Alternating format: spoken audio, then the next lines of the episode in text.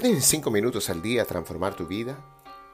¿Pueden cinco minutos hacer la diferencia?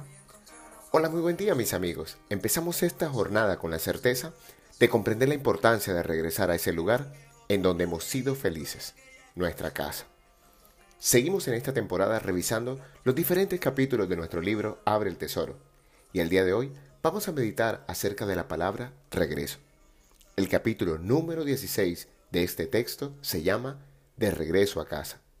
En él, Midas descubre cuál es la verdadera riqueza de un ser humano y encuentra su camino de regreso a la casa del Padre.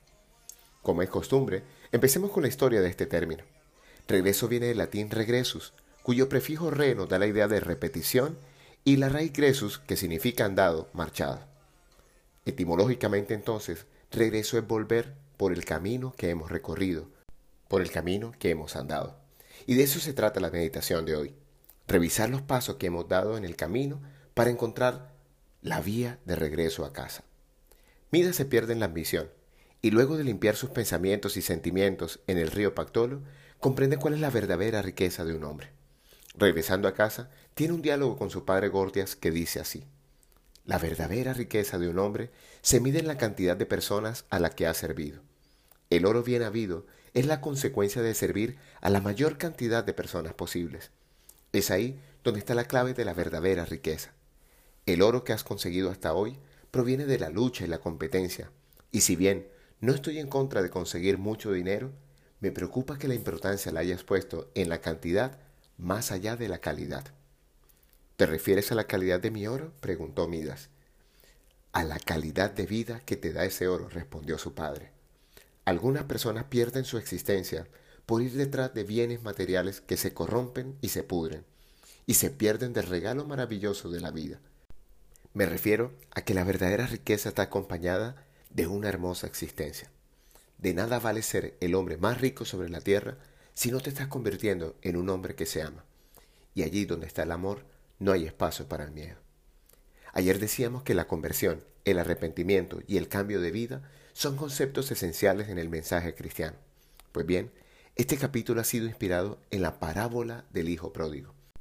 El arrepentimiento es ese sentimiento de lamento por haber hecho algo o haber dejado de hacer alguna cosa verdaderamente importante en nuestra vida, así como volverse atrás en una decisión o no ser consecuente con un compromiso. Y en esta parte del texto aparece una de las invitaciones más importantes de esta obra. Cumplir tu sueño puede ser tu mayor contribución al mundo. Nada como alcanzar la riqueza material alrededor de la materialización de tus más grandes sueños. Recuerda que los talentos que has recibido del Padre son para servir a tus semejantes. No hacerlo es un acto de verdadero egoísmo. Pero peor que cometer un error es sostenerse en él. En la parábola, el hijo tiene que tomar una decisión muy importante, pero para nada fácil, reconocer que se ha equivocado y elegir no mantenerse en una posición errada. Pero es justo aquí donde debemos considerar que esta decisión no era para nada sencilla, porque esto involucraba humillación hacia su padre y reconocer que le había ido mal, y solo un valiente decide postrarse en tierra.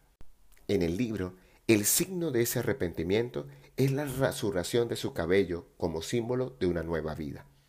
Pero, ¿cómo se logra este regreso a casa? La frase que da inicio a este capítulo trae una gran clave de ese retorno. La calidad de tu vida nunca excederá la calidad de tus pensamientos.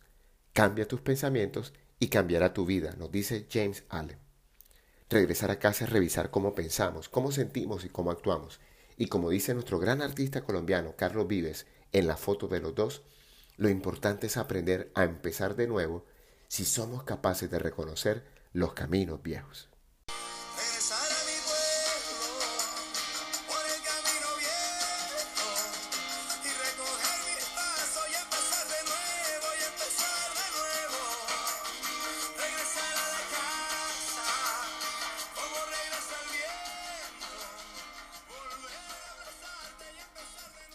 Hoy te habló tu amigo Luis Gabriel Cervantes, desde el lugar de Midas, para recordarte que cuando dedicas 5 minutos al día para ti, te permite volver a casa del Padre como el Hijo pródigo. ¿Saben? Una frase sirve para evangelizar y una palabra basta para sanar. Síganos en nuestras redes sociales, arroba Luica Cervantes y arroba Abre el Tesoro en Instagram, o ayúdanos a dar forma a este sueño y a ser parte de nuestra comunidad. En el mensaje de hoy está una gran invitación. Un gran abrazo y recuerden, frotando sus manos, algo bueno va a pasar.